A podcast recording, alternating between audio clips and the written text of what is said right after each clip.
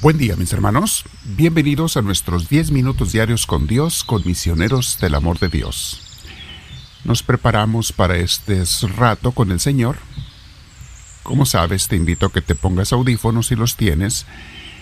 No olvides suscribirte al final de nuestro audio, eh, viendo si no lo has hecho ya, o poniendo el que te gusta, o incluso este pasándolo a otras personas para que más gente reciba estas enseñanzas más gente pueda pues recibir luz para su fe que todos necesitamos. El tema de hoy en especial eh, es una pregunta que mucha gente se hace. Pero bueno, lo voy a explicar en un momento más. Vamos a sentarnos con la espalda recta, nuestros hombros y cuello relajados. Vamos a respirar profundo dándole gracias a Dios por la vida, porque nos quiere. Invita al Espíritu Santo, dile Espíritu Divino, ven a mí, te lo pido. Quédate en mí, Espíritu bendito. No te alejes, no te vayas de mí, te lo pido, mi Señor.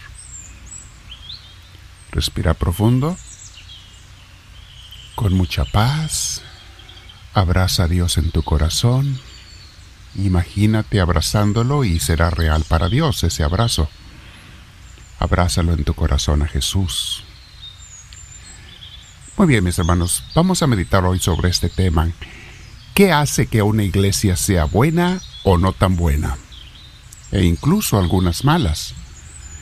Mis hermanos, esta es una pregunta que mucha gente creyente y hasta no creyente se hace, y con justa razón. Es una pregunta muy válida. ¿Qué hace a una iglesia buena o mejor que otra? Y puede a veces hacer alguna hasta mala. Bueno, primero definamos la palabra iglesia. Iglesia se refiere a la gente, no me voy a ir a la raíz etimológica, simplemente lo voy a explicar. La iglesia se refiere al pueblo, a la gente, a los creyentes que se reúnen para adorar a Dios. Esa es la iglesia. La iglesia no es el edificio, que más correctamente le debemos llamar templo. Y cuando decimos que es la gente nos referimos tanto a los fieles como a los líderes religiosos que tiene esta iglesia, porque todos juntos formamos la iglesia y cada quien tiene su función y ministerio. Y si son buenos esos líderes y esos miembros, entonces ejercen su función, su ministerio de acuerdo al plan de Dios, no de ellos, sino de Dios. Más específicamente, ejerce cada quien su ministerio cuando es una buena iglesia, como nos enseñó Jesús, como Él nos enseñó en los Evangelios. Muy bien. En una iglesia cristiana, cuando hablo de cristiana, mis hermanos, me refiero tanto a católicas como protestantes, como todas las iglesias que seguimos a Cristo, sea de cualquier rama. En una iglesia cristiana hay teología, o sea, las creencias e interpretación de la Biblia que hace esa iglesia esa religión. Muchas veces la palabra iglesia también se puede intercalar con religión, aunque son cosas un poco diferentes, pero van entrelazadas. Y en una iglesia se tiene las teología, las enseñanzas y también hay la vivencia cristiana. O sea, cómo vive la gente de esa iglesia lo que predican, lo que creen.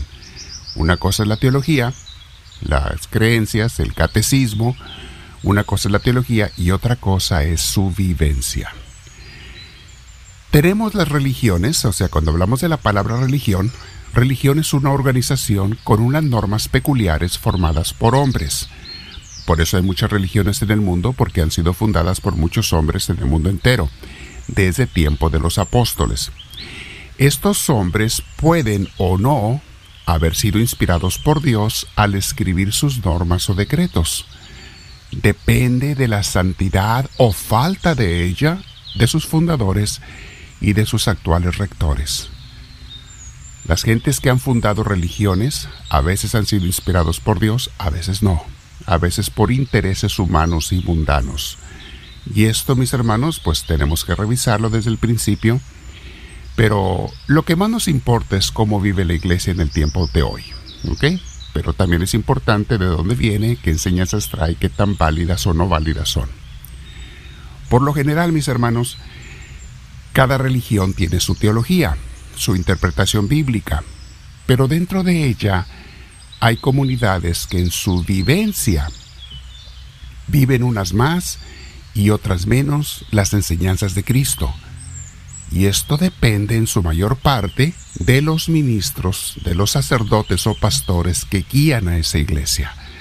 Obviamente también de los fieles, pero tiene un peso muy grande la enseñanza, eh, el pastoreo al que lleven los líderes religiosos de esa iglesia al pueblo. Eso va a marcar cuando una iglesia es mejor que otra, aún dentro de la misma religión. No todas son iguales, en su vivencia sobre todo. Y también, mis hermanos, no todas las iglesias, no todas las religiones tienen una buena teología. O sea, una sana, válida interpretación de la Biblia.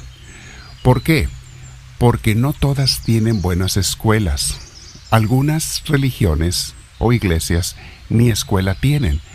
Solamente sigue las interpretaciones de su fundador, que han seguido algunas de ellas más o menos al pie de la letra, y a veces sus fundadores mismos no tuvieron ninguna escuela válida, ninguna escuela seria. Y también, mis hermanos, a veces otros pastores o puede haber sacerdotes que simplemente repiten lo que han oído de otros iguales que ellos. Y el problema es que algunos de estos fundadores de iglesia, como les dije, no tuvieron teología buena. No tuvieron una escuela con tradición y enseñanzas de buenos teólogos, maestros desde los tiempos de Jesús y los apóstoles. Recuerden mis hermanos que la teología no es una ciencia terminada, es una ciencia en evolución. En la interpretación bíblica y el entendimiento de Dios comenzó hace dos mil años, estoy hablando del cristianismo obviamente, comenzó hace dos mil años y no ha terminado. Seguiremos aprendiendo y descubriendo cosas de Dios hasta que se acabe el mundo. Y aún las iglesias que tienen las mejores teologías, algunas de ellas tienen una vivencia no muy buena, no muy santa, aunque tengan buenas enseñanzas.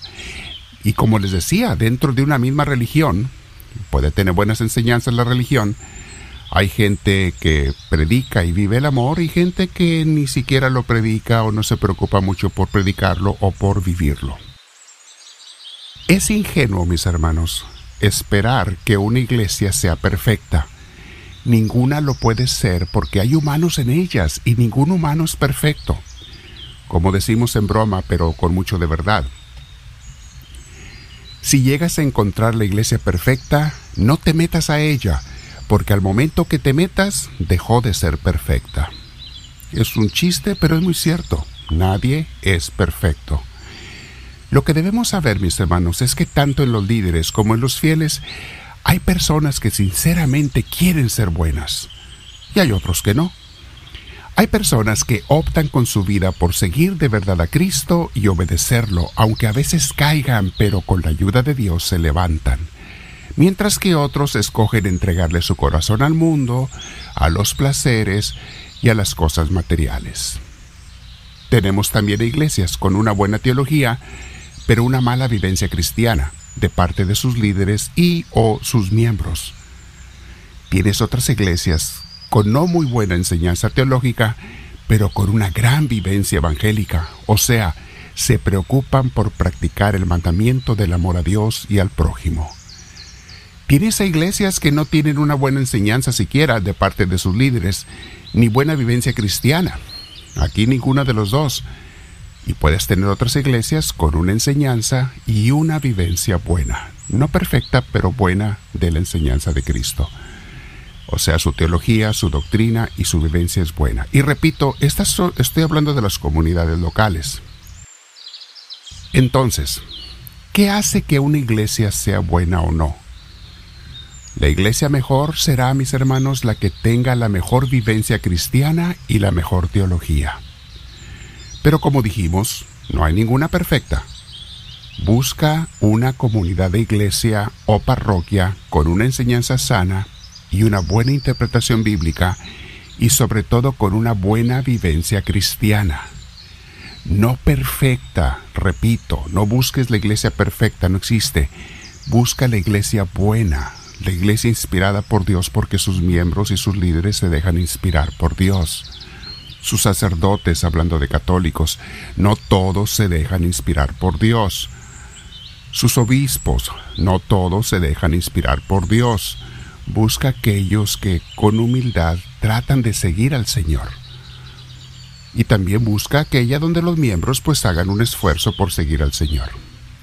Para terminar, mis hermanos, te aconsejo que medites hoy la parábola de Jesús del juicio final en Mateo 25, versículos 31 al 46. Háblame, Señor, que tu siervo te escucha.